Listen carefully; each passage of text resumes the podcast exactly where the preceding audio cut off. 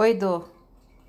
Já lido contigo há muito tempo, quase sempre com raiva, impaciência, tentando te mandar embora das formas mais diversas, extremas e às vezes atabalhoadas. Eu sei, não sou nada racional quando se trata de você. Hoje, em especial, minha raiva beirou o limite. Há muito o que fazer e você às vezes pega bem pesado, me impedindo de fazer as coisas que eu mais amo, como escrever ou ler. A nossa relação já não está mais funcionando, Dor. Essa madrugada eu acordei de novo, contigo, e resolvi que era hora de ter essa conversa. Franca e, sinceramente, eu espero que seja definitiva. Porque nenhum caminho deu certo até agora. Nenhum exame apontou uma resposta satisfatória e nenhum tratamento ou remédio deu sinal de que resolveria esse problema por mim. Então eu vim. Pela primeira vez, em vez da habitual raiva, eu quero te olhar com a compaixão que eu tenho exercitado no meu jeito de enxergar os outros. Talvez funcione contigo. Porque o fato é que, pensando aqui, bem lá no fundo, se você for como as pessoas, deve fazer algum sentido fazer o que você faz eu devo estar tendo algum tipo de benefício que até agora eu não tinha compreendido integralmente. É isso, não é?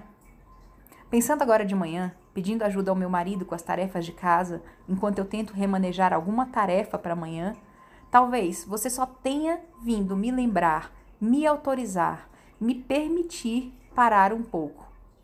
Coisa que sem você, sinceramente, talvez eu não fizesse mesmo.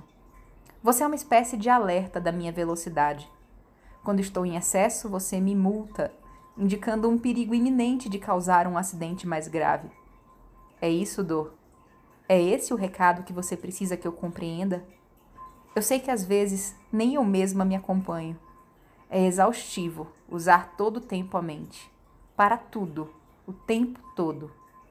O pânico deve ter essa mesma raiz, esse papel de me tirar da mente. Coisa que virou um hábito. Não, a palavra é mais forte. Vamos ser honestas pela primeira vez. Um vício. Eu me acostumei num nível tão sofisticado com você, como uma espécie de autorização para o descanso, para me mostrar humana e vulnerável, que em algum momento essa relação se tornou mesmo abusiva e de dependência. E não é de você comigo, é de mim com você. Caramba, Dô. É isso então? Você também já sabia, certo? Sou eu que te convido a estar e ficar? Certo. Eu vou engolir o choro agora. Tomar 70 gotas de Neusaldina, deixar o celular de lado, mesmo chega de distrações por hora, apagar a luz e permitir você dizer se é isso. Porque se for dor, chega aqui ao fim. Se eu te convidei para vir, eu te convido a se retirar. Agora, de vez. Não com raiva mais, com gratidão. Porque olhando para você compassivamente, tudo que você fez até aqui foi me defender de mim, da minha famigerada autocrítica, da minha implacável autocobrança. Entendo perfeitamente. Eu te liberto. Pode ir. Vou me libertar também. Há muito o que fazer e talvez só por hoje a primeira coisa a fazer seja não fazer absolutamente nada. A resposta não virá. Não virá mental e óbvia. Não é sobre a cabeça, certo? Nunca foi.